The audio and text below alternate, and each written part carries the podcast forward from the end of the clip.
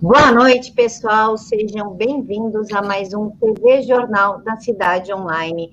A entrevista de hoje é com o pesquisador Bruno Campelo, da Universidade Federal de Pernambuco, e o médico infectologista Ricardo Zimmer. Eles vão comentar um estudo inédito é realizado pelo Dr. Campelo, que comprova aquilo que já suspeitávamos o lockdown é uma farsa que contribui exclusivamente para a morte de pessoas. É a primeira vez que os dados da pesquisa estão sendo divulgados e este material é de extrema importância, uma vez que alguns grupos políticos já se articulam para trancar novamente a população em casa, como o exemplo de Manaus, que já visa um segundo lockdown. Doutores, muito obrigada por aceitar falar conosco. Um, boa noite. Uh, boa noite. Uh, grato por estar aqui. Doutor Bruno, eu gostaria de comentar com o senhor, começar com o senhor. Eu gostaria que o senhor contasse para quem está assistindo qual foi a motivação para realizar esse estudo. Ah, bom, a motivação é o seguinte: eu sou é, professor e pesquisador da Universidade Federal de Pernambuco e eu trabalho muito com análise estatística de dados em vários contextos diferentes. Se for olhar o meu currículo Lattes, tem coisa que vai de engenharia, medicina, educação, economia, etc. Aí surgiu a questão da pandemia, eu disse, bom, vamos fazer uma análise de algumas coisas da pandemia. Aí todo mundo está dizendo que o distanciamento físico entre as pessoas é importante para conter a pandemia. It's ok. Aí vamos pegar dados sobre isso. O que eu queria saber é qual é o tamanho desse benefício qual é o tamanho desse impacto. Começou assim. Aí peguei dados a respeito do distanciamento físico entre as pessoas, usando os dados daquela empresa Inloco, que é, avalia o percentual de pessoas que permaneceu dentro de um raio de 450 metros da sua casa num dado dia. Isso é um indicador de é, distanciamento físico, certo? Ou de isolamento social, como eles chamam. E aí eu peguei dados do Boletim Epidemiológico Nacional sobre a quantidade de pessoas que morriam dia a dia no Brasil. E é, nesse caso peguei, tomei cuidado de pegar a série ordenada pela real data de óbito, porque a data que sai no, uh, nos jornais e noticiário é a data de notificação. É a data em que as mortes foram não apenas descobertas, mas reportadas. Enquanto que eu no Boletim Epidemiológico Nacional, geralmente no gráfico número 29 ou 30, varia conforme a edição, tem lá os dados de é, na data em que as pessoas de fato morreram. E aí, quando comecei a cruzar os dados, não apenas não surgiu nenhum efeito benéfico mensurável desse isolamento social na progressão das mortes, como ainda por cima começou a aparecer um efeito negativo onde mais isolamento social estava relacionado a um crescimento na quantidade de mortes e não a diminuição. Aí fomos e voltamos e os resultados continuaram a aparecer. Eu incluí meu pai na história, que é coautor do, do estudo que, é, que eu fiz. Ele foi é, contribuiu em todas as etapas do trabalho, mas foi particularmente importante para estimar qual o tamanho do impacto das mortes, é, do isolamento social sobre as mortes e a gente fazendo umas contas chegou à conclusão de que pelo menos até o final de julho havia mais de 10% de mortes que não deveriam acontecer em função do isolamento social. Foi um resultado surpreendente, mas foi como os dados apontaram. Doutor Bruno, o senhor, como pesquisador, claro que descobriu diversas coisas nesse, nessa pesquisa, nessa análise. O que mais surpreendeu o senhor? Ah, o que mais surpreendeu? Bom, talvez o que mais tenha me surpreendido tenha sido o que aconteceu ao redor da pesquisa do que propriamente na pesquisa em si. É claro que eu tive um choque que todo mundo falava que o distanciamento físico reduziria a quantidade de mortes, ou pelo menos a sua velocidade, o achatamento de curva e tal. Então, isso, é claro, foi um espanto. Mas o espanto maior foi quando se tentou falar isso para outros, né? Eu tive umas duas ou três palestras onde eu ia participar, eu ia falar desse assunto, e eu fui convidado para não falar mais deste assunto. Eu tentei publicar os resultados em dois repositórios da internet, que repositórios que não avaliam artigos para publicar, que você simplesmente coloca lá o que você quiser. tem lá, inclusive, a quadratura do círculo e moto contínuo, que, para quem não sabe, são impossibilidades que já foram demonstradas há séculos. Certo? Mas aí, mas quando eu fui colocar o artigo, disseram: não, esse artigo você não pode colocar. E aí depois mandei para umas seis revistas diferentes e todas elas devolveram em três dias ou menos, nenhuma delas tendo avaliado o artigo. Isso é importante, porque não é que o artigo foi avaliado e considerado ruim e rejeitado, ele foi devolvido sem ser enviado para avaliação dos pares. Então isso talvez me surpreendeu mais. E começou a fazer sentido a grande quantidade de colegas, amigos meus, falando da minha coragem em, refletir, em, em apresentar esse resultado certo? Que essa parte realmente foi surpreendente, quer dizer, o backlash, o, uh, o cerceamento da sua opinião, porque eu, eu, só queria mostrar um resultado e queria que a comunidade científica discutisse e até criticasse. É, mostre que eu somei alguma coisa errada, usei um dado errado, ou sei lá o quê. Aí a gente poderia começar a ter uma conversa científica, mas não, pessoal, é cala a boca, não fale a respeito desse assunto. Isso foi o que mais surpreendeu.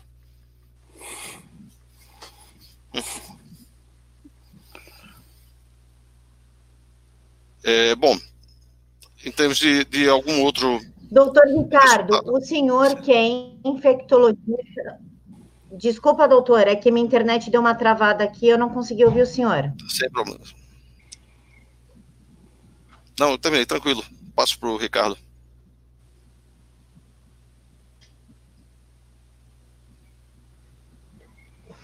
Doutor Ricardo, o senhor que é infectologista está na linha de frente do combate ao Covid-19, o que achou do estudo?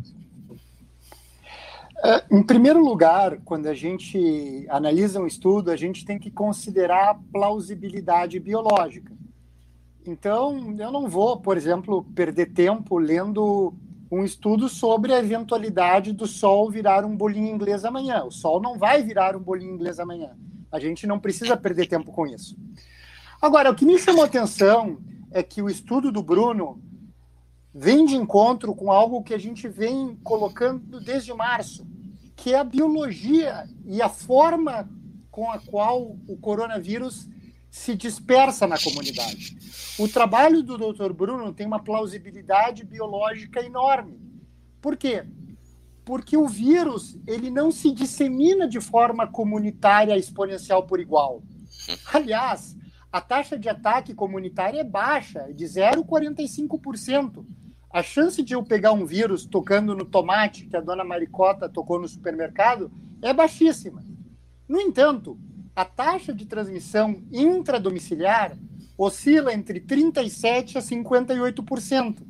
Então, a política de lockdown basicamente é pegar um vírus que gosta de clusters, que gosta de aglomerações intradomiciliares e dar para ele essas aglomerações intradomiciliares.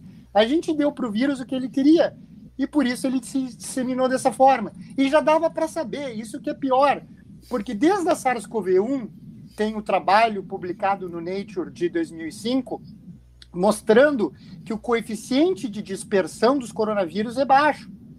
Esse coeficiente de dispersão do nosso coronavírus é de 0,1. Isso significa que 10% dos infectados são responsáveis por 80% dos casos. Uhum. Então a gente tem que ir atrás dos super disseminadores. São essas pessoas que estão dentro do domicílio em contato com mais gente. São pessoas que vão ser responsáveis pela transmissão do vírus e não tomar uma medida única, tratando todo mundo na comunidade por igual, e adotando uma cascata de eventos que vão levar, em última instância, apenas ao malefício e até à exposição das pessoas no cenário com cargas virais maiores, com consequências clínicas mais graves. Então, o trabalho do Dr. Bruno fazia muito sentido do ponto de vista biológico. Em segundo lugar, em relação às narrativas, a gente já tinha visto que os trabalhos em relação ao tratamento com antiviral, eles tendiam a serem publicados se eles fossem negativos o que é uma inversão histórica da tendência natural de se aceitarem os trabalhos positivos. Tanto é que em revisões sistemáticas existem ferramentas como a Funnels Plot, o teste de Egger e outros que o Dr. Bruno conhece bem, justamente para evitar o chamado viés de publicação. Então, fecho também com essa questão que o Dr. Bruno disse, de se deixar publicar ou se aceitar somente um tipo de narrativa e não bases científicas. A gente está para finalizar numa pandemia que tem destruído muitas reputações, mas refutado muito pouco. Doutor Ricardo, eu vou voltar a pergunta para o senhor sobre o lockdown. Ele virou uma bandeira política e parecia a única saída. E agora estamos vendo que essa atitude drástica pode ter feito mais mal do que bem. Eu gostaria que o senhor respondesse depois que o doutor Bruno complementasse.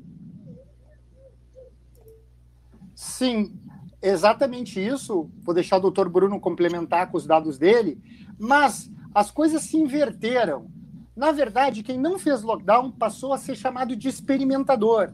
Então, a experiência sueca. Não, os suecos fizeram o que sempre se faz em pandemia. Quem experimentou foram os outros. É bom de se dizer para a população que está nos assistindo que o lockdown nunca foi implementado de forma que foi implementado dessa vez. Essas medidas draconianas nunca tinham sido tomadas. O que é pior, elas nunca tinham sido experimentadas cientificamente. Não são medidas baseadas em evidência e vieram de uma modelagem matemática que usou métrica de outro vírus, do vírus de influenza, que tem um padrão de disseminação que é o oposto do coronavírus. O coeficiente de dispersão do influenza é alto, na influenza, na gripe, se a gente tem 10 pessoas infectadas, as 10 transmitem. Talvez numa eventual pandemia de influenza essas medidas fizessem mais sentido, mas não numa pandemia de coronavírus, onde a disseminação é em clusters. A gente deu para o coronavírus o que ele queria. Enquanto isso, quebramos a economia e condenamos as crianças a ter o seu ano letivo encerrado de forma melancólica, limitando uma janela de aprendizado que não tem mais volta essa plasticidade sináptica que a gente tem na infância se perde. Se já é uma falácia dizer que economia se recupera depois, educação, então, educação não se recupera mais.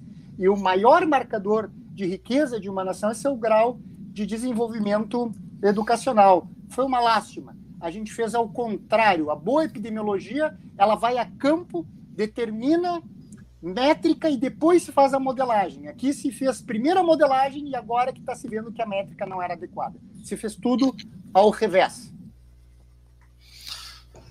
Doutor Bruno, eu gostaria que o senhor complementasse e emendasse sobre a censura que o senhor sofreu na primeira fala do senhor. O senhor sofreu censura, foi isso mesmo? Ah, bom, começando pela segunda pergunta, acredito que sim. Uh, eu fui convidado para dar palestras e lives a respeito do assunto. Esse foi o tema que eu escolhi e apresentei para as pessoas e depois eh, fui solicitado a não mais a fazer essa apresentação. Isso é um primeiro sinal. E depois esse comportamento das revistas, e como o doutor Ricardo está mencionando, é bastante é, curioso e incomum. E olha, eu não sou, não é porque assim eu, eu seja um uma pessoa sensacional e tudo que eu faço deve ser publicado nas melhores revistas, etc, etc. Mas eu tenho experiência em publicar em revistas de qualidade muito boa, tá certo? E eu já passei por processo de publicar e já tive artigo rejeitado e corrigir o artigo para submeter de novo, etc, etc. Isso é normal, mas o que aconteceu agora é uma coisa diferente. O que acontece é que você manda o artigo e três dias depois, às vezes até em 24 horas, a revista diz que não vai publicar aquilo ali. Ela não mandou para nenhum revisor externo, que é a prática padrão. Você manda geralmente para dois ou três pessoas anônimas para revisar o trabalho. Isso não foi feito. O editor simplesmente devolveu e disse que não vai publicar. A mais recente, ela disse assim: aqui estão os comentários a respeito do motivo de não se publicar o seu trabalho. Acho que era uma mensagem padrão, porque tinha dois pontos e um espaço em branco. não tinha mais nada. Então, assim, e, e, por outro lado, eu fico tentando imaginar qual seria a crítica que podia fazer. Doutor, coloca o gráfico. Não, um gráfico? Bom, ok. Tá, vamos ver um gráfico. Coloca o gráfico para o pessoal acompanhar. Ok, vamos ver o seguinte, porque compartilhando agora. Pronto, acho que vai começar a compartilhar agora, porque o que eu fiz foi basicamente o seguinte. Era, é, é uma coisa bem direta. Essa tabela não precisa se assustar com essa tabela. Mas basicamente o que eu estou dizendo, é, é, o meu raciocínio é simples. Se isolamento social reduz a quantidade de mortes, então eu devo poder fazer uma associação estatística mostrando que quando o número de isolamento social vai subindo, a quantidade de mortes vai caindo. Mas aí eu fiz o isolamento social num dia com a, as mortes um dia depois. E depois dois dias depois, três dias depois, até 50 dias depois. E só encontrei associações positivas. E, na verdade, a associação positiva mais forte acontece com 39 a 40 dias. O que acontece é isso aqui. Quanto mais isolamento social, maior a quantidade de mortes 39 dias depois uma clara tendência de queda nos dados. Aí, tornando mais, se procurou ver, mas vamos ver se talvez não tenha um efeito aí qualquer da etapa da pandemia, porque pode ser que no início da pandemia morreu pouca gente e tinha pouco isolamento social, aí mais tarde morreu mais gente e tinha mais isolamento social. Então pode haver um efeito de confusão aí. Então fiz uma análise levando em consideração o tempo, o grau de isolamento social e as mortes no futuro. E aí a gente encontrou esse padrão aqui, nesse gráfico tridimensional. Esse padrão, que parece ser meio maluco, na verdade é como se fosse um bocado de formiguinhas andando em cima dessa calha aqui, dessa telha. Que tem que, matemática estatisticamente, você consegue levantar essa, essa superfície. É como se os pontos estivessem navegando em cima disso. Então, as mortes em função do tempo parecem ter a, a sua evolução alterada pelo grau de isolamento social certo? Com baixo grau de isolamento social, essa é a curva, a evolução das mortes com o tempo. Com grau intermediário, esta é a curva, e com grau alto, essa daqui. Aí, se a gente elevar este gráfico, pegar esse gráfico aqui e virar ele de lado, o mesmo gráfico, eu só estou olhando ele de lado para ver, o que acontece é o seguinte: é quando você tem um baixo nível de isolamento social, aqui está a progressão das mortes. Aqui está a progressão das mortes com isolamento social médio e aqui com isolamento social alto. Eu estou chamando aqui de alto em relação ao que foi observado no país, porque se tentou chegar a 70% ou mais, mas nunca se passou de 62, 60 e poucos por cento, na verdade. Mas só que veja o que acontece aqui com os dados, né? À medida que a gente vai aumentando o isolamento social, a altura do pico vai aumentando. E não apenas isso, mas os picos vão ficando mais cedos. Então, na verdade, ao invés de retardar a, aquela história de você limitar os impactos sobre o sistema de saúde e tal, na verdade o que você fez foi acelerar uh, o impacto sobre o sistema. E quando ele veio, ele foi mais alto. Aí no final das contas, o que aconteceu aqui no país foi o seguinte: se isso aqui é o tempo, contado a partir de 1 de fevereiro desse ano, isso aqui, essa linha rosa, representa o grau de isolamento social no país de acordo com a, a média móvel de sete dias. E a gente pode ver que a partir do dia 13 a 16 de março, quando foram feitos os anúncios de que iam, iam haver medidas restritivas, logo depois houve um aumento enorme do isolamento social, chegando a 54% e depois caindo gradativamente. A progressão de mortes no país até o momento era dada por essa linha azul aqui. Certo? Se a gente extrapolar a tendência dessa linha azul, as mortes deveriam ter seguido este padrão aqui que está em verde. Um pico aqui mais ou menos ao redor dos 80 dias, 81 dias, depois uma queda. Mas não foi o que aconteceu. A partir desse momento aqui, como consequência de uma aceleração e de um aumento do isolamento social, o que a gente observou foi este padrão aqui. E essa diferença aqui é uma diferença de 10,5%, é 10,5% mais mortes acumuladas. Em termos de vidas humanas, que é disso que estamos falando, é, isso representa quase 8 mil mortes a mais, como consequência do isolamento social. Agora, deixa eu tirar esse compartilhamento, pronto, para a imagem voltar ao normal. Aí foi basicamente isso que aconteceu. E talvez eu deva mencionar que uh, nesses últimos dois dias, eu e meu pai fizemos uma série de contas usando dados um pouco mais atualizados, porque naquela tentativa de disseminar e publicar esse artigo, uh, o tempo passou e mais dados surgiram. Então a gente pegou mais dados. E também eu esbarrei em dados que são fornecidos, outros dados de isolamento social, que são fornecidos dessa vez pela empresa Google, que ele vê a quantidade de tempo que as pessoas estão permanecendo em casa. Aí, dessas novas análises, apareceram duas coisas. Uma, Se eu usar os dados da empresa em loco de isolamento social, ou se eu usar os dados do Google sobre o tempo que as pessoas permanecem em casa, o resultado é exatamente o mesmo. Não, não muda nada. Você ainda encontra mais mortes como consequência do maior isolamento social. Agora, uma outra coisa eh, que surgiu que é interessante é que depois de passados de uns um período de uns 90 dias, mais ou menos, começou a surgir uma segunda população afetada pelo coronavírus. Uh, essa, o que, é que seria essa segunda população? Eu não sei, porque os, os, dados epidemiológicos que eu tive acesso no relatório não discriminam as características dos pacientes que morreram um a um. Se eu tivesse acesso à base de dados, eu até podia arriscar um palpite. Mas isso pode ser ricos e pobres, pode ser gente de uma parte do país e de outra, pode ser gente que mora nas capitais ou no interior, pode ser brancos e negros, sei lá, discriminação social, racial, alguma coisa assim.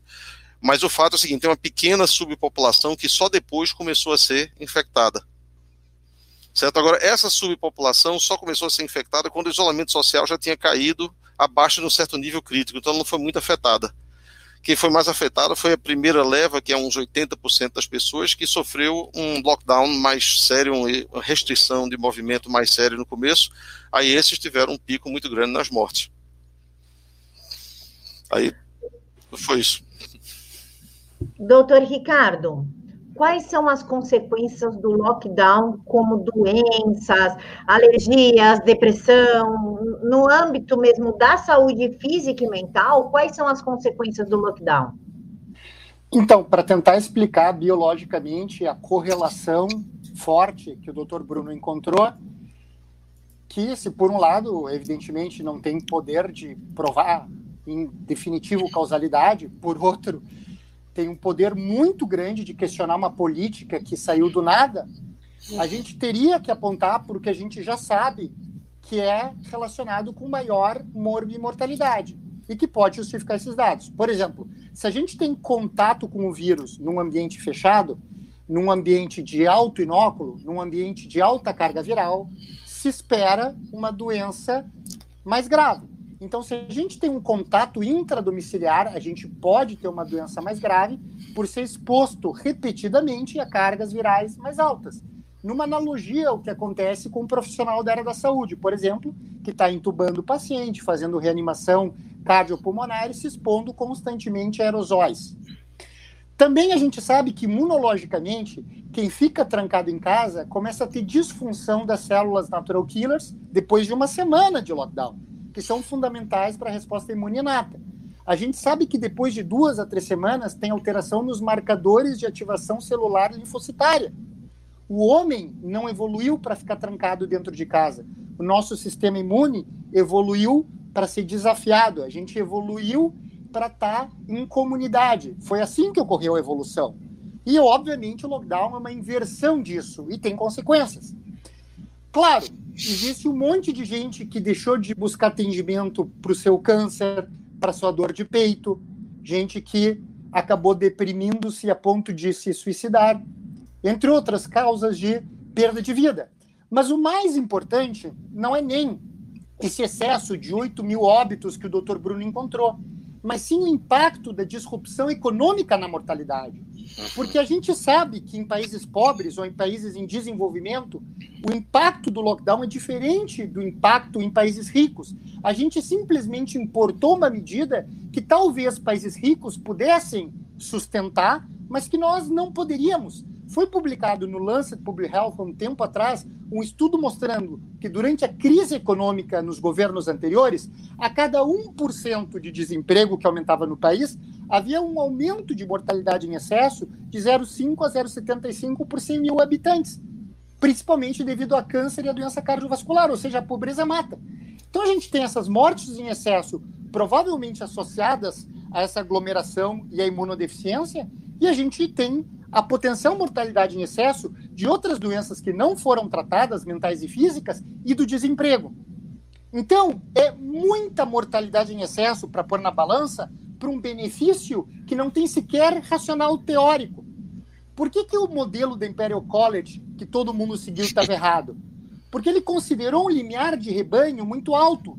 ele achou que 81% das pessoas iam se infectar. Ele não considerou que, na verdade, o que nos protege é que a gente não é uma grande família enclausurada. Portanto, a disseminação não é homogênea. Existe heterogeneidade comunitária e essa heterogeneidade comunitária que coloca o limiar de rebanho lá para baixo, que faz com que a gente possa ter um número menor de pessoas infectadas para acabar com a pandemia. A gente tem essa proteção natural que a comunidade nos dá e a gente desfez. Ao todo mundo ir para suas casas, ao a gente se fechar em torno de um local fechado, a gente deu ao vírus o que ele queria, o seu ambiente propício para sua disseminação. Então, a gente está pagando o preço de uma política que não foi baseada em evidências científicas. Vejam que paradoxo.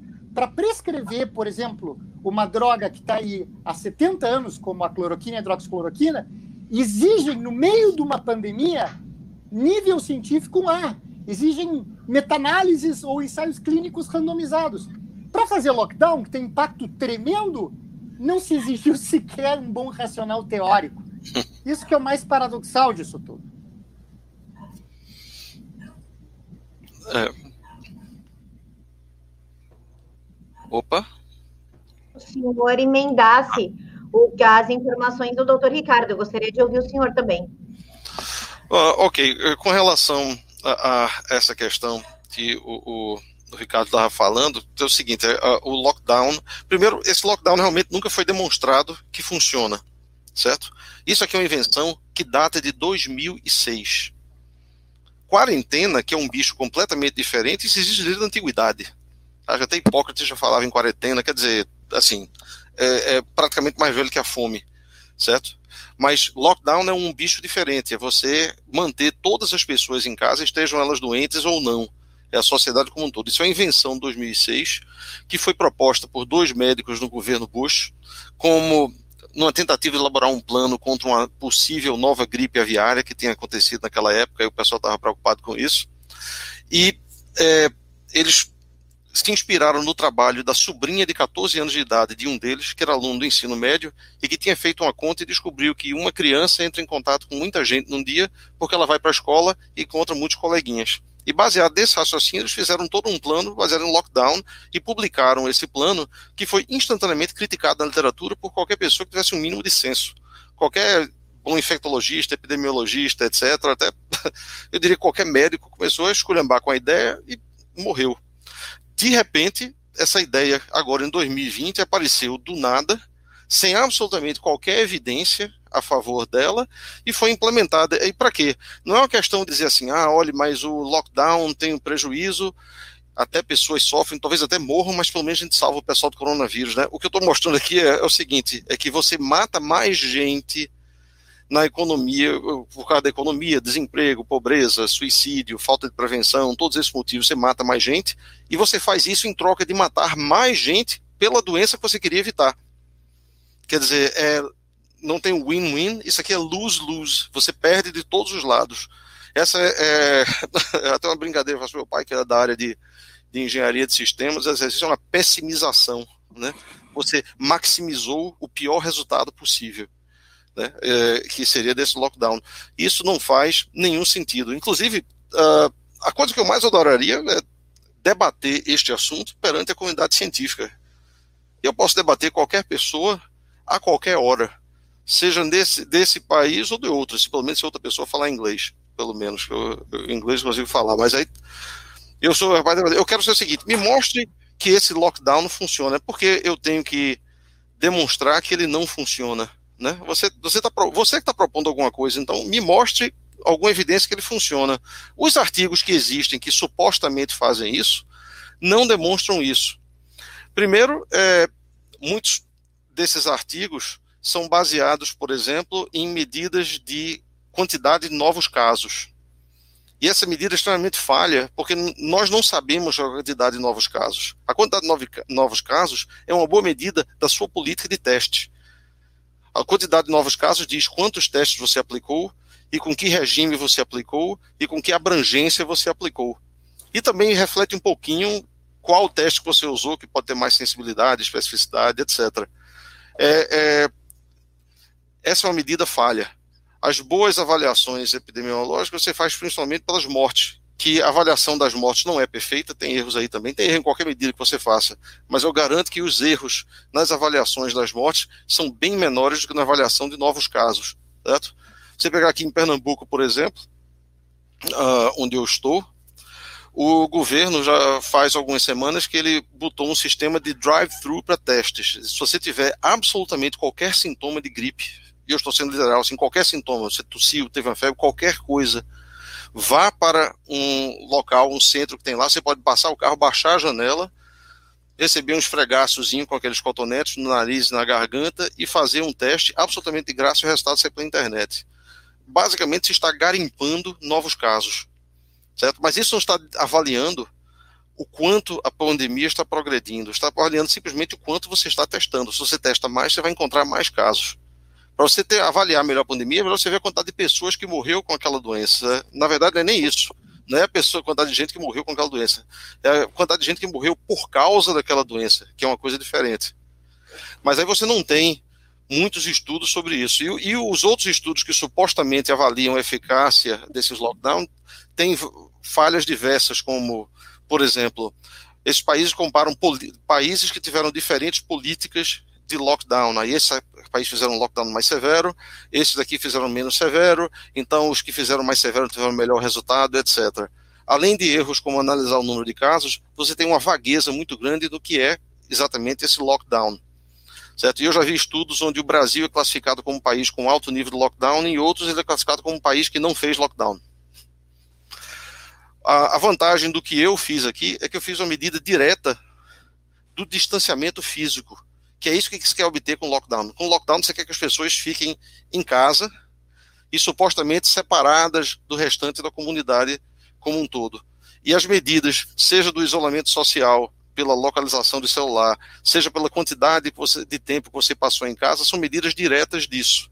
Aí quando a gente faz essa medida direta e compara com as mortes, aí você encontra o efeito negativo. Esse aqui é o ponto. Né?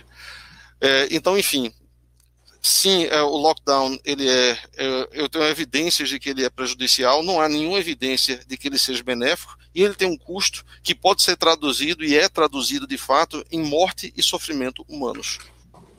Basicamente é isso. Doutor, esse estudo é inédito, está sendo mostrado pela primeira vez aqui no Jornal da Cidade Online, correto?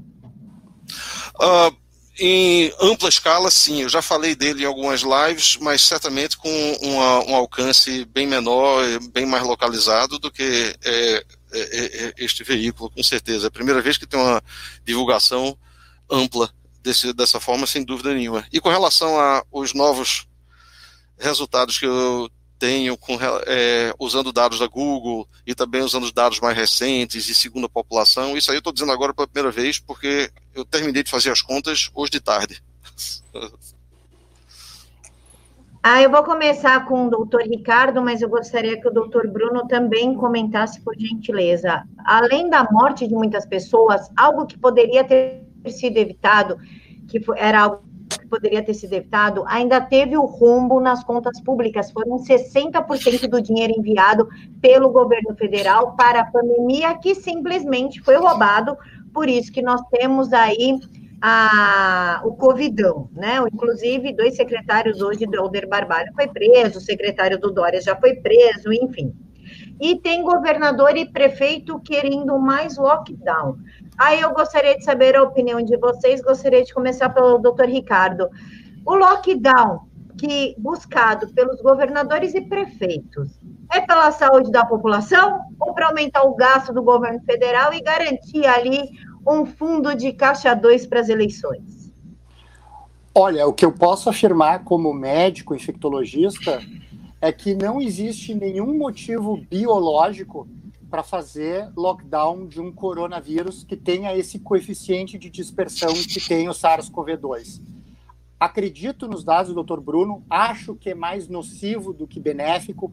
Os dados dele são consistentes, têm plausibilidade biológica e foram validados. Isso que é muito interessante, porque além dos 60 milhões de telefones móveis, e hoje todo mundo tem seu telefone móvel, pelo menos um, teve a questão do Google Mobility Report, que foram dados que eu já tinha utilizado nas minhas redes sociais para me manifestar em relação à preocupação do que ocorreu no meu estado. Por exemplo, no Rio Grande do Sul, os gestores se vangloriavam que não tinha coronavírus e diziam que era em virtude da redução da mobilidade. E é verdade, a gente teve 70% de redução de mobilidade, de acordo com o Google Mobility Report.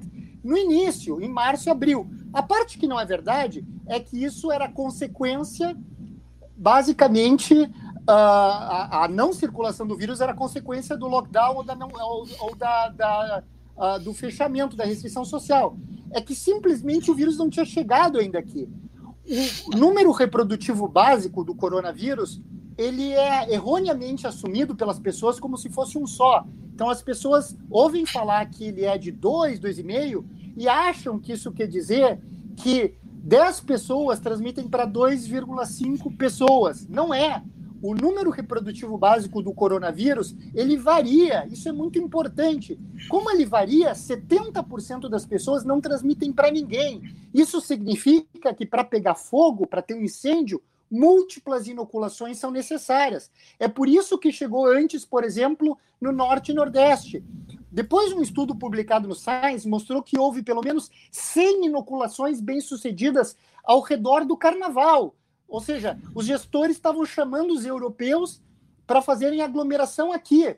Ah, esses eventos, os eventos super disseminadores, é que tinham que ter sido evitados eventos de aglomerações de gente vindas de locais onde o vírus circulava. Quer dizer, não é que o Rio Grande do Sul uh, fechou e por isso não tinha vírus, é que o vírus não foi inoculado. Como o número reprodutivo varia, tem que ter múltiplas inoculações para conseguir inocular ou ter um evento de superdisseminação. Uma vez que acontece, pega o fogo, pega o incêndio. Então, isso que aconteceu. Uh, Fortaleza tinha três voos semanais para Milão, uh, onde uh, no norte da Itália tinha uma circulação muito grande, então foi um dos primeiros lugares afetados, onde tem carnaval, onde tem turismo. Quando chegou no Rio Grande do Sul, acabou acontecendo o que aconteceu, que é o que está acontecendo na Argentina agora. A Argentina ficou no maior lockdown da história e uh, entrou no top 10 em número de casos. Um país pequeno como a Argentina está no top 10 de número de casos de coronavírus, em virtude do, do lockdown. Uh, que cria essa situação aí que favorece a disseminação que o doutor Bruno brilhantemente nos explicou no seu trabalho.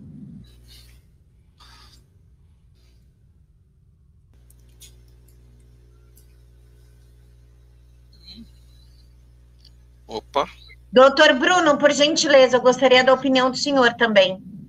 Uh, ok. Uh, como o, o, caso do doutor Ricardo, eu não posso uh, atestar nada sobre as intenções ou as motivações por trás de gestores públicos que tomaram essa ou aquela decisão. Eu não estava lá para testemunhar, não estava dentro da mente deles para saber.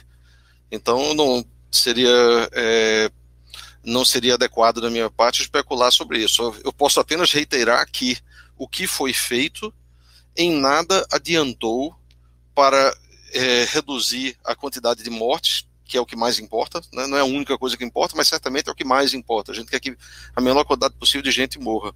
Aí não apenas essas coisas não ajudaram, como provavelmente pioraram de maneira bastante relevante. E se isso foi feito a um custo elevadíssimo, como é o caso e como aparece nos veículos de notícia, uh, que eu tenho certeza estão atestando adequadamente os vários milhões e nacionalmente bilhões que foram gastos nisso, então gastou-se uma fortuna para matar 8 mil pessoas até agora, mas foi mais ou menos isso que se fez. O benefício que se teve como consequência disso foi essencialmente esse gastou-se bilhões, prejudicou-se a saúde de não sei quantas pessoas por motivos de coronavírus e sem ser por coronavírus, desastres na educação em todos os níveis, fundamental, médio e superior, e também de pós-graduação, e tudo isso só para se ter resultados negativos. Então, certamente, eu não sei se eu não posso atestar nada sobre corrupção dessa ou daquela pessoa. Inclusive, tenho certeza que diferentes gestores, a, resposta à pergunta seria diferente para cada um mas eu posso dizer que talvez seja um dos piores, um dos dinheiros públicos mais mal gastos em toda a história desse país. Isso aí eu posso dizer. Com certeza. Com relação a. a comentando o que o, o, Ricardo tinha falado também sobre. Ele está, muito correto em dizer que o, o, coeficiente de disseminação do vírus é uma grandeza dinâmica e não estática, não é uma constante, é uma variável. Certo? Embora tenha uma constante inicialzinha assim, mas ela, mas com certeza varia em função do tempo, em função da população. E é preciso entender o seguinte, que o, o vírus não magicamente se teleporta à distância, certo?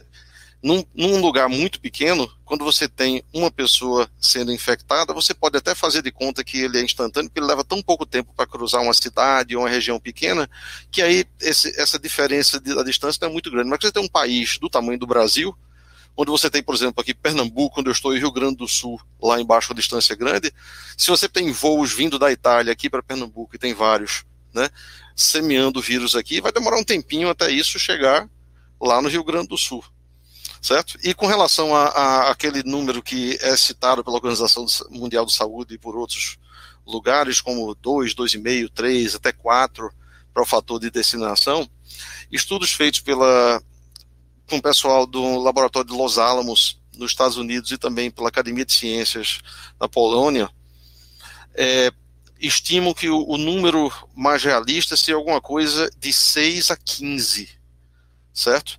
E, e isso é relevante pelo seguinte, porque, uh, de acordo com a literatura epidemiológica, é uma questão matemática, se você tem um fator de contágio acima de 4,5, nem quarentena faz diferença.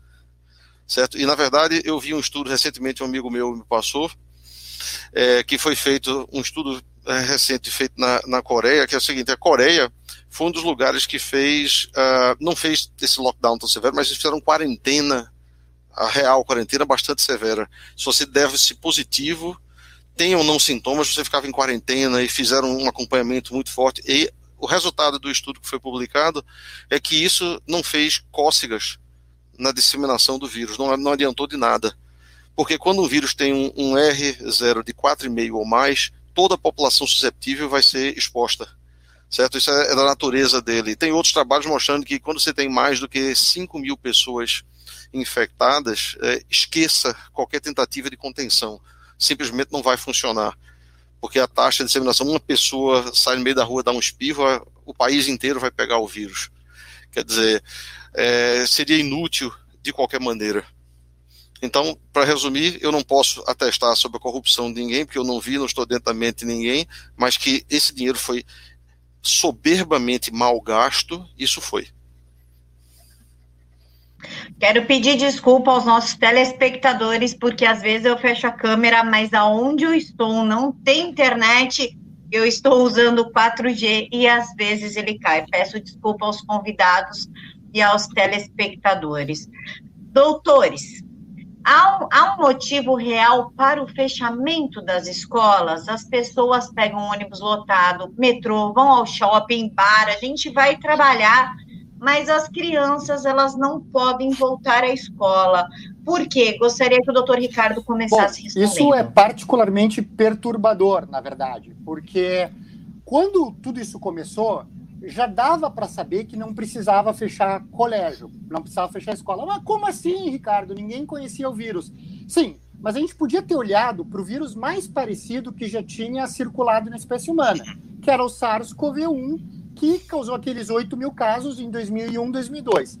Naquela ocasião, fechamento de escolas em Hong Kong, Pequim, Singapura não se associaram à redução de nenhum caso. De nenhum caso. Uh, o interessante é que aquele vírus da ocasião ele usa exatamente o mesmo receptor, ou seja, a mesma fechadura que o nosso SARS-CoV-2, que se chama em inglês ACE2. Ou seja, o comportamento esperado em relação às crianças era parecido. As crianças com menos de 11 anos expressam muito pouco isso, elas são menos infectáveis e têm menos doença clínica. Para vocês terem uma ideia, a chance de uma criança morrer com Covid-19 é 37 vezes menor do que a chance de uma criança, de um adulto morrer de Covid-19. A chance de uma criança morrer de influenza, de gripe, é 4,5 vezes maior do que morrer de Covid-19. A gente não fecha as escolas na estação da gripe todo ano? Por que, que a gente vai fechar com um vírus que tem uma gravidade menor do que a gripe? Então, a, a gente já sabia uh, que o SARS-CoV-1 se comportava de uma forma que não se previa benefício com o SARS-CoV-2. Se adotou uma medida que poderia fazer sentido para a gripe, mas na gripe a criança fica muito doente e a gripe é um vetor de transmissão. A gente já sabia que no coronavírus a criança não ficava muito doente e a criança não era um, um vetor de transmissão. Agora a gente tem certeza. Saiu os dados agora do, do Surveillance Kits na Grã-Bretanha, na Inglaterra, 131 eh, instituições de ensino, 43.039 swabs sendo feitos em 12.047 crianças e staff adulto. Teve um caso em seis semanas de criança infectada. Esse caso foi de uma criança que era filha de profissionais da área da saúde. Pegou dos pais. Ou seja, a escola não é um ambiente de super disseminação. Mais interessante ainda, na Inglaterra, quando fecharam as escolas, pelo menos as crianças mais vulneráveis, que, por exemplo, dependiam da escola para ter uma estrutura social, um alimento, se permitiu que elas continuassem estudando. As crianças, filhas de profissionais da área da saúde, se permitiu que continuassem estudando. Por quê? Porque se viu que 30% dos profissionais da área da saúde tinham crianças dependentes. E se as crianças não fossem às escolas, ia ter absenteísmo e não ia ter profissional da área da saúde para tratar as vítimas da pandemia. E quando essas crianças foram comparadas com as crianças que estavam em casa, na reabertura das escolas, a sorologia era a mesma. Ou seja, as crianças que ficaram em casa não se protegeram por terem ficado em casa. Então, o ambiente escolar não traz prejuízo, não traz risco para as crianças. O argumento final era que não, mas a criança pode levar o vírus para o adulto em casa. Tem pelo menos dois estudos, um para print chinês e agora o estudo da Pediatrics, mostrando que a crença é o caso índice num cluster familiar em menos de 8% dos casos. Ou seja, quase nunca é a criança responsável pelo surto intrafamiliar. Então, vamos revisar. A criança fica muito pouco doente, se fica doente, os sintomas são leves, as complicações são raras, ela transmite pouco produto. E o que, que a gente põe do outro lado da balança? A, a, existe uma plasticidade neuronal, o aprendizado tem uma janela de oportunidade. É uma falácia dizer que educação a gente recupera depois. A gente não recupera mais. Então, é, é lógico, a gente não deveria ter fechado. E tendo fechado, a gente tem que abrir o mais rapidamente possível. Porque é uma perversidade o que está se fazendo com as crianças. Doutor, okay, antes da gente uh... entrar no aspecto da máscara, que o pessoal está pedindo aqui no chat, eu gostaria de tirar uma outra dúvida com o senhor, já que o senhor é infectologista. Nós tivemos o H1N1, e de, logo depois nós tivemos o Zika vírus, que, pelo amor de Deus, causa problemas seríssimos em criança em desenvolvimento intrauterino. Por que, que não houve lockdown no H1N1, que a gente também não sabia de onde vinha, o que aconteceria, se era mortal, se não era? Por que, que não houve, então, lockdown, essa coisa absurda, com H1N1 e com Zika vírus, quando comprovado que ele causava sérios. É, sérias deficiências, né? Vamos falar em deficiência, sérias deficiências nos fetos. É, o vírus Zika é transmitido por vetores, por artrópodes. Uh, quando um vírus é transmitido ou de forma sexual ou através de um artrópode, é muito mais fácil de prever sua disseminação. Quando o vírus é transmitido, uh, como é o influenza, como é o coronavírus, é mais difícil de prever sua disseminação. A gente não sabe se ela é exponencial, se ela é binomial negativa, se ela é de Poisson convencional sem variância, enfim, a gente não sabe a priori. Então a gente tem que conhecer aquele vírus específico. Mas quem matou a charada aqui foi o Dr. Bruno. Ele foi extremamente feliz no comentário dele. O coronavírus é o seguinte: as pessoas não são infecciosas por igual. Então, 70% não transmite, tem um número reprodutivo abaixo de 1, passam para menos do que uma pessoa. Lockdown não adianta para essas 70% porque não precisa. Essas outras 30% têm um número reprodutivo básico de 8 ou mais. Para essas não adianta, elas vão transmitir igual. Quer dizer, para umas não precisa e para outras não adianta. E criando esse ambiente familiar, a gente só acelera a transmissão e provavelmente aumente a carga viral, que eu acho que explica o pico de mortes que o Dr. Bruno encontrou. Tem todo sentido biológico, a plausibilidade biológica está aí. Então, uh, não fechamos, não, fech, não fizemos lockdown no H1N1. Acho que se faria mais sentido o lockdown por um vírus da gripe do que por um coronavírus, mas se soube dosar melhor, isso que é incrível, se soube dosar melhor, para um vírus que tem transmissão mais comunitária, e dessa vez, para um que tem transmissão mais em cluster, se perdeu a mão. Não se soube fazer as medidas que realmente deveriam ter sido feitas, que são as seguintes: são procurar esses super disseminadores, é testagem molecular. O Rio Grande do Sul perdeu 20 bilhões, 2 bilhões em impostos, 8 bilhões em produtividade. Dava para ter pego esse dinheiro, ou como tu disse, o dinheiro público foi desfiado, e ter feito com que as vigilâncias epidemiológicas tivessem poder de testagem, feito parcerias com laboratórios de biologia molecular da iniciativa privada e feito como fizeram no Vietnã, como fizeram em Hong Kong, como fizeram na Coreia do Sul, com testagem extensa. Assim a gente sabe na Coreia do Sul que 81% dos casos foram em clusters, pela testagem molecular intensa. Ou seja, colocar financiamento na vigilância epidemiológica, na testagem e ir atrás dos casos onde eles estão. Não fechar a comunidade como um todo, não fechar a cadeia produtiva. Isso é inútil, pode ter sido mais danoso e foi extremamente caro para a população. Doutor Bruno, o senhor gostaria de comentar? Ah, não tem muito o que acrescentar. Ele falou de maneira muito clara e objetiva sobre os fatos que são conhecidos a respeito disso. Quer dizer, se você simplesmente pegar, né, olhando para os números que eu faço, você olhar a distribuição do, das idades das pessoas que morrem ou que têm casos graves dessa doença, ou a probabilidade de você pegar, dado que você está dentro dessas faixas de idade, você vai ver que esse grupo de crianças e adolescentes é uma fração ínfima de todos os casos e tem risco bem menor do que coisas como, por exemplo, a, a influenza que aparece todo ano. Certo? Então, realmente não faz absolutamente nenhum sentido se fazer esse, esse afastamento da escola. E é aquela história, fechando-se as escolas para as crianças, certo? Elas vão mais para casa. E aí, o, o, o, em casa, as infecções são mais prováveis. Então, por exemplo, teve um estudo coreano que mostrou que é, é seis vezes mais fácil você encontrar em, é, ser infectado em casa do que você ser infectado na rua ou na escola. Tem outros que chegam mais, acho que o Dr. Carlos mencionou um que chega a 18 vezes mais alto. Quer dizer, no final das contas, você acaba submetendo a criança a risco maior, você deixando ela enfurnada dentro de casa.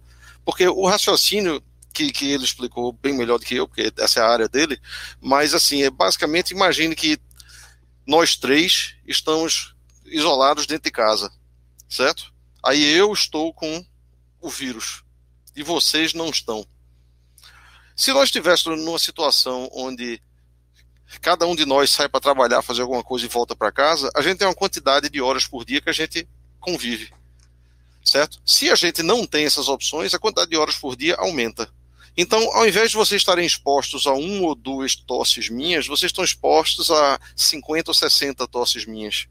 E aí o que é que acontece? A quantidade de vírus que vocês foram expostos foi maior. E essa quantidade de vírus sendo maior, duas coisas acontecem. Um, a probabilidade de contágio aumenta. Então é mais provável que você tenha infecção. O segundo lugar é que a severidade da infecção vai tender a piorar. Porque se você é infectado por uma pequena quantidade de patógenos, é mais fácil você conseguir superar isso e talvez até nem ter sintomas nem nada do que se você for infectado com uma quantidade muito maior de patógenos. Certo? Mas é exatamente isso que acontece. É por isso que ele usou a expressão com extrema propriedade. Esse vírus, gosta de clusters. É exatamente por esse mecanismo. E aí você faz esse lockdown onde você tira as crianças da escola, você coloca as crianças num lugar onde elas têm a maior chance de serem infectadas, que é em casa. Quer dizer, tudo isso a, e sem ser a custo zero, a ser um custo educacional irreparável, realmente certo? E não é só aquele custo irreparável das crianças que estão se envolvendo, sendo alfabetizadas, aprendendo certas competências básicas, que ela tem uma janela de aprendizagem. É claro que isso vai acontecer irreparável, mas também tem outros prejuízos, até o pessoal do nível superior, onde eu ensino, que se tem, por exemplo, que é, muitos alunos estão desistindo do, do curso superior, porque uma característica do curso superior é que ele tem um custo-oportunidade alto. Você é adulto, e você tem que deixar de fazer, de tentar ganhar um dinheiro, fazer um bico aqui ou qualquer coisa, para você poder fazer o curso superior. Então o custo oportunidade é alto. Aí quando você faz um lockdown e, e um fechamento do ensino superior, como aconteceu agora, você eleva esse custo oportunidade que já é alto. Aí o que é que acontece? Mesmo nas universidades federais, você já está começando a ter evasão e já se fala em algo como 30% pelo mesmo. Nas privadas, onde você tem que pagar, em alguns lugares chega a 70% de evasão. Na verdade, fala-se até numa crise de mão de obra especializada para um futuro próximo. E eu mesmo tenho dificuldades de imaginar que uma pessoa que se formou nesse período de coronavírus, que ela tenha tido uma formação tão boa quanto uma pessoa que se formou num período onde isso não tenha acontecido. Né? Então, simplesmente um desastre. É, eu vou, a pergunta é para os senhores, para os dois, mas eu gostaria de começar com o doutor Bruno. Já tem gente questionando o uso, o uso da máscara, ainda mais num país como o Brasil, que a temperatura é alta, a gente começa a se sentir sufocado. Por que a gente tem que usar máscara em local aberto, parques, praças?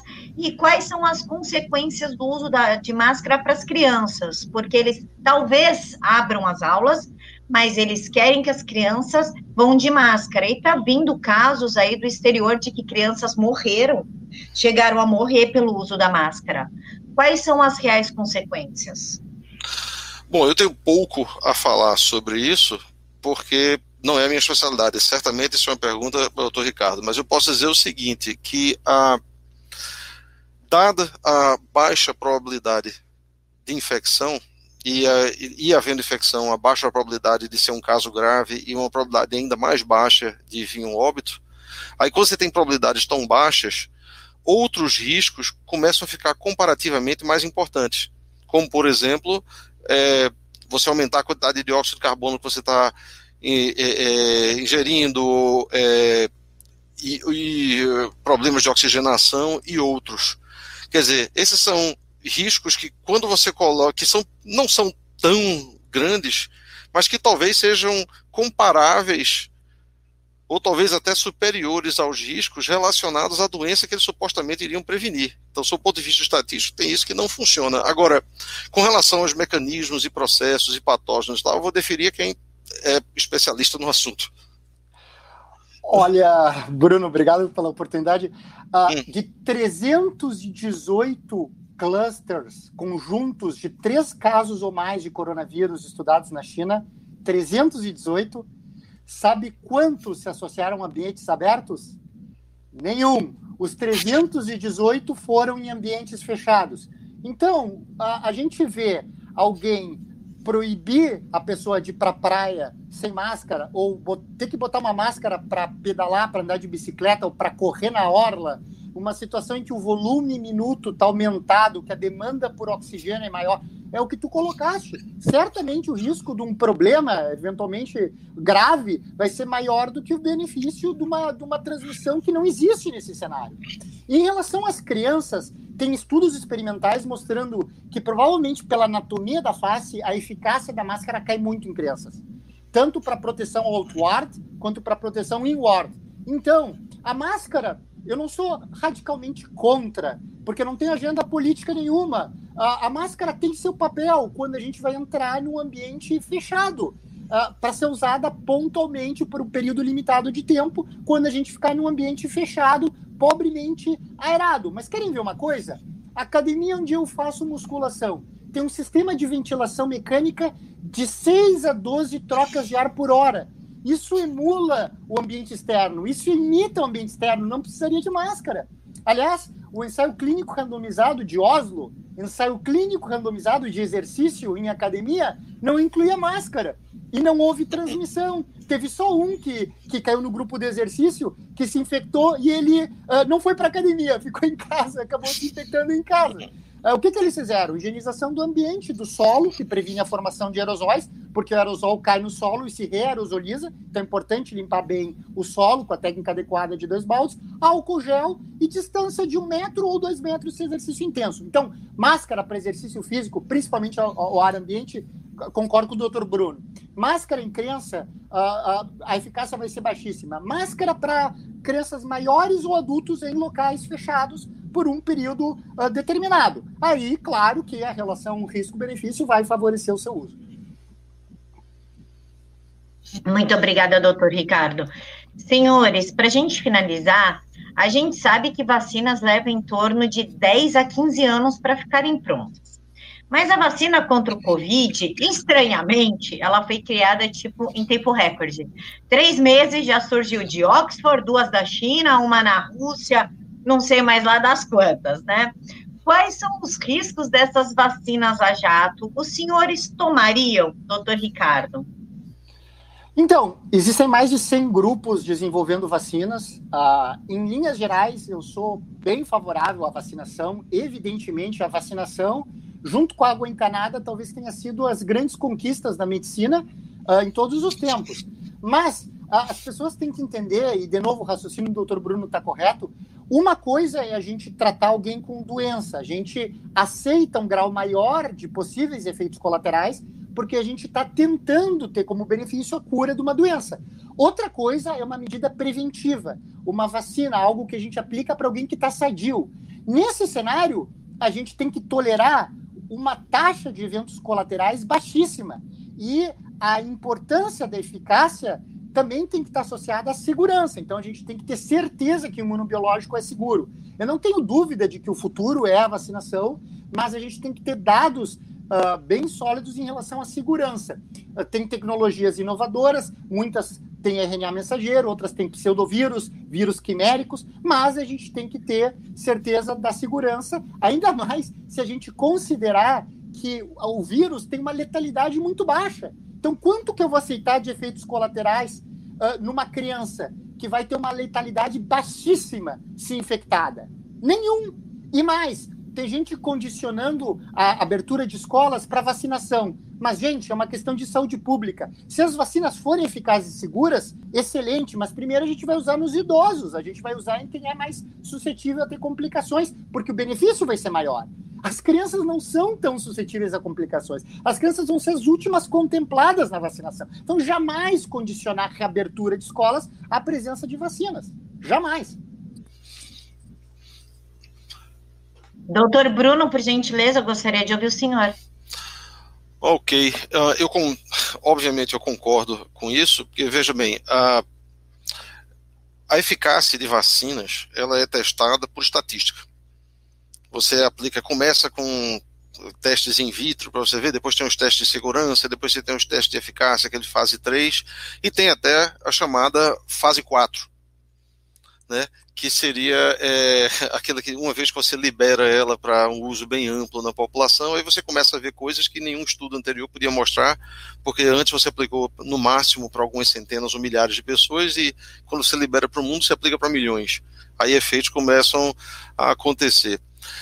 Uh, certamente, a, a pressão para se produzir alguma coisa rápida vai levar a, a resultados deletérios na avaliação da qualidade dessa vacina, entre outras coisas, no tempo de acompanhamento.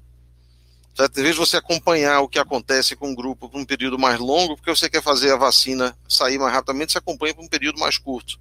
Aí, consequentemente, você diminui a janela de coisas que você pode ver acontecendo nessa vacina. Veja bem, tendo dito isso, se vier uma vacina de um, uma fonte de boa reputação e os dados estão bem razoáveis, bem estabelecidos, etc, etc. Eu, eu vou, aí eu vou dar, checar os estudos antes. Eu poderia tomar uma vacina dessa sem dúvida. Especificamente do que diz respeito a vacinas que venham da China em particular, eu não tomaria por hipótese alguma, pelo simples fato de que a China tem sido um, um desastre de informação, de confiabilidade desde o início dessa pandemia, né, que aliás veio de lá mas é, fez perseguição de médicos que estavam revelando o que estava acontecendo, supressão de trabalhos, uh, depois começaram a mentir os números e aí os números reais depois vieram e eram muito piores do que aconteceu. Quer dizer, com esse histórico, fica difícil eu confiar numa vacina que venha de lá, certo? Desculpe, mas veja bem, eu adoro a cultura chinesa e certamente eu gosto dos chineses, certo? Mas eu não confio no governo chinês. É simples assim. Ah, eu desculpa, Bruno, eu me esqueci de responder a pergunta, fui me empolgando aqui. Eu, ah, como sou profissional da área da saúde, eu acredito na profilaxia pré-exposição. Então, eu uso a medicação para tentar não me infectar, uh, com base em alguns dados que sugerem eficácia. Inclusive, eu acho que quem tem fatores de risco para terem complicação tem que buscar seu médico que dentro de sua autonomia pode oferecer sim a profilaxia pré-exposição. Por enquanto, eu não faria a, a, a, a, vacina, mas eu tenho esperança em algumas delas, sim. Ah, ah, mas eu concordo contigo. Ah, é, eu acho que o segredo da vacina, como esse vírus muta muito, a proteína de superfície ela é pouco conservada, a, a que, é, que, é, que, é, alvo da, da, da, produção de anticorpos, eu gostaria de uma vacina que estimulasse também a minha resposta imunológica celular. Então, eu esperaria uma vacina que tivesse a capacidade de desencadear produção de anticorpos e também de células CD4 e CD8 de memória. Eu me sentiria, me sentiria mais protegido contra eventuais uh, mutações do vírus. Então, por enquanto, eu esperaria um pouquinho, digamos assim, mas eu tenho esperança em algumas delas, mas já dá para ir se protegendo, falando com o seu médico se você tiver fatores de risco ou for profissional da área da saúde. Tem, tem experiências de, de sucesso, como um Porto Feliz, por exemplo, com o prefeito Cássio, é, e é, que fez um que é médico, né? Na verdade, é, que fez um bom trabalho com profilaxia e eu acho bem interessante, sim. Lembrando que a China foi condenada em 2018, porque em 2016 ela vendeu vacinas vencidas, né? Vacinas adulteradas. Então, realmente não é algo que se dá para confiar, que se dá para ir com o coração aberto e segurança total. Doutores, eu gostaria de agradecer a participação do senhor, agradecer a participação do pessoal do chat, que comenta, que faz perguntas super inteligentes. Muito obrigada a todos. Infelizmente, chegamos ao fim. Claro que os doutores estão convidados a retornar, porque foi uma live sensacional. Muito obrigada aos senhores de verdade. E eu quero lembrar a todos que o Jornal da Cidade Online hoje tem assinatura, que é a revista A Verdade. É só R$ 9,99 para vocês terem acesso aos melhores conteúdos. Pessoal, então é isso. Agradeço novamente aos senhores. Fiquem todos com Deus. E, claro, até a próxima terça, às 9 horas da noite. Obrigado. Tá ótimo. Obrigado. Um abraço.